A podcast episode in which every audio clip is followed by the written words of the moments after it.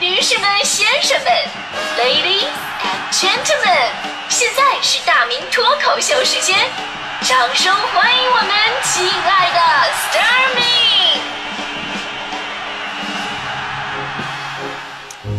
哎，欢迎各位来到今天的大明脱口秀，我是大明。呃，咱们说这个酒啊，真的是一件非常神奇的东西。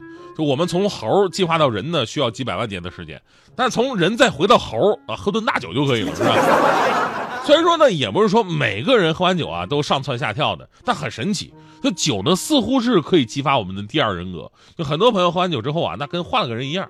有句话说得好嘛，酒壮怂人胆，那喝酒壮胆是是酒精最容易召唤出来的第二人格。就喝酒之前呢，你可能瞻前顾后、唯唯诺诺，什么事都不敢。但喝完酒立马就不是他了。我记得之前有一次，强哥跟媳妇儿俩人吵架了，啊，强哥约我一起喝点吧，那喝点呗。喝了两个多小时，我还喝的差不太多了，对吧？我就我就劝他，我说强哥呀，你你别别别喝了啊，办点正事吧，回去你跟嫂子好好聊一聊，对吧？承认个错误，还能还能进家门。结果呢，强哥还是一声不响的，那啪啪一杯一杯的粥，喝闷酒。我没办法，我只能再劝我说，强哥，夫妻之间没有不吵架的，话说开就没事了，回去吧。强哥还是闷闷声不响的喝酒。我刚想继续劝。强哥说话了，说：“大明啊，别劝了，你再陪我喝点就行。不把我喝多了，我能赶回去吗？”一箱啤酒过后，强哥站起来，晃晃悠走了。夜色当中飘来一句：“你看我今天晚上我怎么收拾的啊？”哎，这是喝酒壮胆的，特别常见哈。咱们说个少见的，喝酒自残，您见过吗？这个以前在新闻里边特别的多啊。有的喝大了，默默拿出小刀，在自己胳膊上划了三道杠。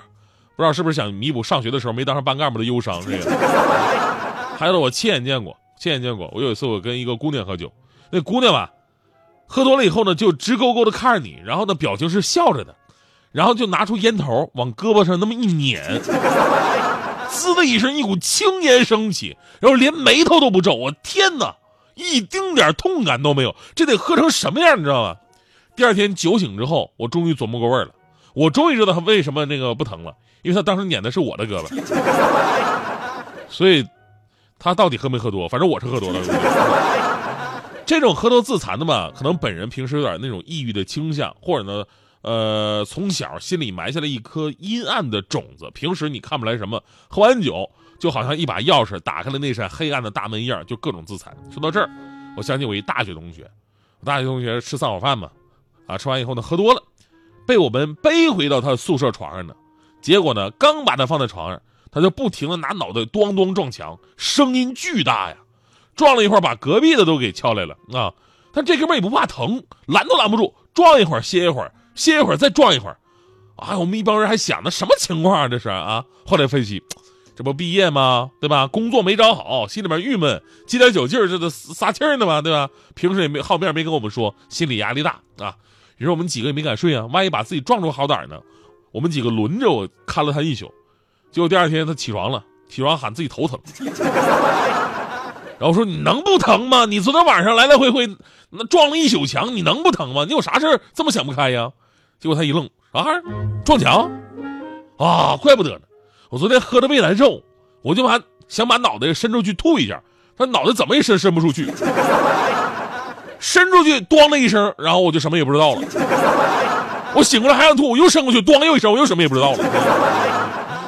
你们下次能不能别把我反过来放着？我平时都是头朝那边的。这个，呃，这是自残的哈。说实话，大部分的这种喝完酒神志不清、耍酒疯的，我们都是唯恐避之不及的那种。不过有一种耍酒疯的方式呢，却非常的喜人。我们都希望这种人能喝的再多一点啊。这也刚才有听友就说到，他的这个亲戚也有这样的一个现象，就是喝多了发红包。比方说，最近呢就有两条喝多了发红包的新闻，特别有意思。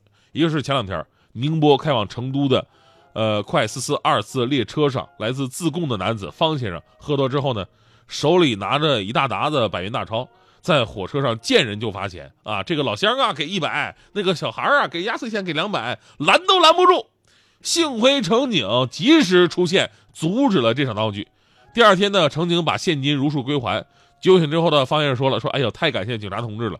这五千八百块钱呢，是前不久在宁波打工的时候结清的工资，每天就一百五十块钱，我做了很久，我才攒了这么多呀！没想到挣得慢，但是发出去真是快呀！这个，无独有偶，还有在这个群里边喝多了发红包的。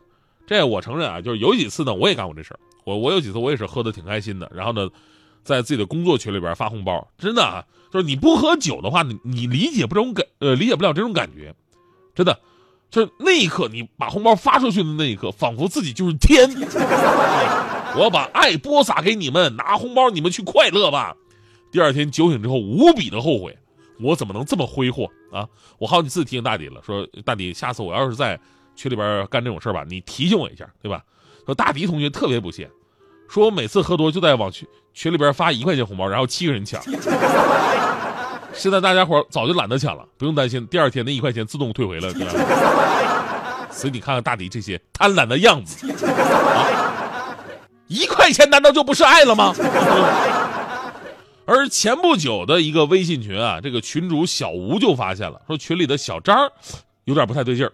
短短一个小时之内下了一阵红包雨，而且每一个包都很大。很多群友反映说自己已经发现了啊，十几个红包的单个金额是红包里边你抽出来的单个金额是一百块，这得多大一红包啊，对吧？于是群主跟群员们纷纷站站起来喊话，说：“哎，小张别发了，毕竟大伙都赚钱不容易嘛。”但小张还来脾气了，在群里边发了一句语音，大概意思含含混混，就是哎你别看不起我什么的。大伙一听这话就明白了嘛。这哥们明显是喝多了呀，然后一商量，最后呢由群主小吴把小张给踢出群了。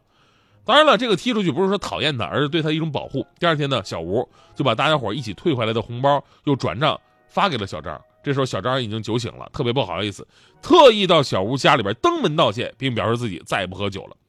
我说这真是真是赶上一群好的群主跟好的群友。我估计要是我那个群，我要喝大了，一轮一轮几百几百发红包。他们一定会喊：“再来一个，红包不要停，好人一生平安，是吧？”拿完红包，第二天集体退群。所以你看啊，这喝完酒的状态，大家伙还真的是千姿百态。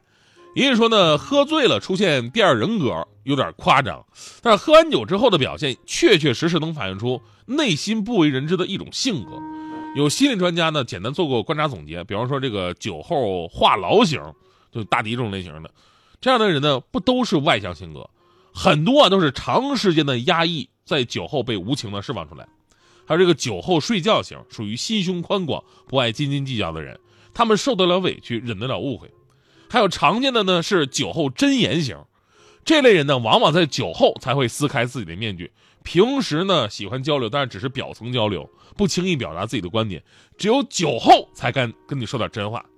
还有最可怕的就是酒后撒泼型。对吧？这我们最讨厌了，耍酒疯的，就是我觉得这样的人啊，千万别找什么啊，都是酒精惹的祸，这都是借口。这样的人平常也是头脑容易发热的，遇事容易冲动的，责任心不是太强，而且还受不得一点委屈，所以呢，应该好好反省下自己。最后呢，还有一种叫做酒后抑郁型，就越喝越伤心，喝完了以后哇哇大哭。这种人呢，对现在的生活或多或少有些不太满意，所以呢，在酒后容易怀念过去。但是这样的人啊也有优点，对吧？他重感情，乐于助人，所以遇到这样的人呢，别觉得哎呦，你这怎么这么麻烦啊，对吧？这种人还是值得交往。当然了，今天我们说了这个很多奇葩啊，就想说年终岁尾了嘛，喝酒的机会越来越多，最好啊对自己喝完酒的形象呢有个判断。如果你是那种喝完了啊展示出来的是更多魅力、特潇洒，喝酒助兴更添风采，啊，那你可以喝点。那反过来。您喝完酒打砸抢烧，什么坏事都干，拿烟头烫人胳膊，那还是控制一下自己吧，不喝为妙。尤其很多时候吧，喝酒喝到不能控制自己，那真的是一件特别可怕的事就前不久，我有次在那个国贸吃饭嘛，完事出来上厕所，我发现隔壁脚下镂空的那个位置，不是隔断嘛，中间不是镂空的嘛？底下镂空的，钻出一个扎着马马尾辫的脑袋，吓我一跳，我以为这耍流氓偷窥我这是吗？后来发现这是一个姑娘。啊，在隔壁喝多了，直接倒在隔壁那个间里边，人事不省。幸好碰上了我呀！当时我出去叫了几个阿姨进去之后，把那个姑娘给弄出来了。所以呢，喝酒还得控制。可能有朋友会问，为什么你上厕所隔壁是个女孩呢？